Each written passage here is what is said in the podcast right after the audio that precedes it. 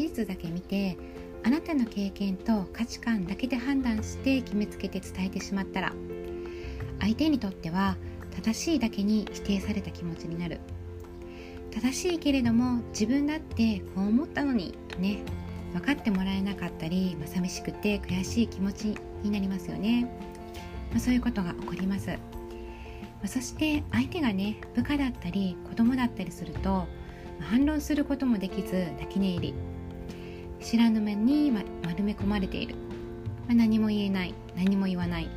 という状況になることもあり、結局上司や親が物事を判断ね、判断を下して終了。ということになっちゃいます。これではすっきりしたのは上司やね親だけなんですよね。もうすっきりしたんですよ上司や親はね。でも部下や子供たちはどうでしょうか。これね悶々としてるんですよね。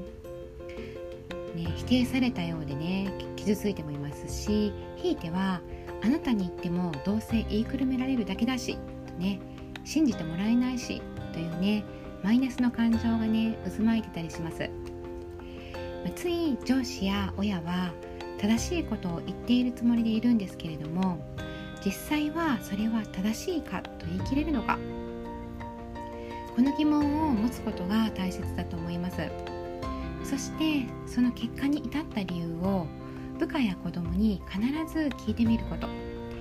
それもただ聞くのではなくてあなたが相手を理解しようとしているというね姿勢を見せて聞いてみること、ね、あなたにも理由があったんだと思う。考えがあったんですよね。それを聞かせてほしいというようなねスタンスで聞くことが大切だと感じます。もしこの誤って犯したね何かねその原因が正しいことでなかったとしても上に立つ者が下の立場の目線で聞いてくれたというね事実があなたへの信頼にもつながって、まあ、今後も何でもね話できるってね話したいと思ってもらえる関係へ発展していくことと思います。皆さんもないでしょうか？私もねありますよ。ぱりね、まあ、上司にね勝手に決めつけられて私がねできてないっていうねことの一言でね片付けられたようなこともねありますね。ね背景にはいろいろあってもね一生懸命やった結果だとかねいろいろ考えた結果であってもね、うんまあ、そういったことが続けばもうね反論する気持ちも説明する気持ちもなくなりますよね。この人に言ったってしょうがないやってね思えてきますよね。まあ、子供だってねそうなんですよね。上から叱ってばかりじゃ何もね話せなくなると思います。賢くなってきた思春期以降でしたらそのうちね見下されちゃいますよ。親もね。こう何も知らないくせにってね心の中ではねあなたのことをね思ってるかもしれませんよ、ね、これねめっちゃショックですよね。ねそうありたくないと思いますよね。私も親として、まあ、子供に感情的になることはねありますよ。多々あります。でも子供がね大きくなればなるほどそうやってね自分自身が反応してしまったことに対して子供は冷静に親のね人間の器を測っているんだろうなとね感じることもあります。ねとてもね焦ってね反省したこともあります。これね子供はね思ったよりねちゃんと分かってますよね。気をつけた方がいいなと思います。はい、相手の気持ちを想像することなく発する自分だけの価値観から出てきた判断は相手を論する武器にでも何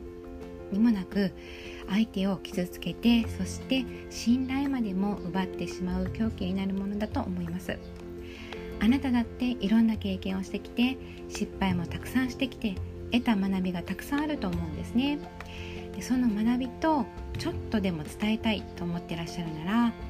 ぜひぜひね上司目線親目線っていうのをやめてみて部下目線子供目線でお話をしていただいたらどうでしょうか。きっとね穏やかなむしろ建設的な回答がね導き出せて、問題解決がね一気に進むかとそんな気がしますね。お互い明るい笑顔でそれもねこう手をつないで前に進めるっていう形になるのではないでしょうか。はい、えー、最後までお聴きくださりありがとうございます。この音声での出会いで皆様や大切なお子様そして私にとりましても未来を少しずつ変えていける出来事となりますように。もし何か少しでもお役に立ててましたら是非ねフォローやいいねいただけるととても嬉しいです。コメントとかもね遠慮なくね入れていただけるととても嬉しいですありがとうございました。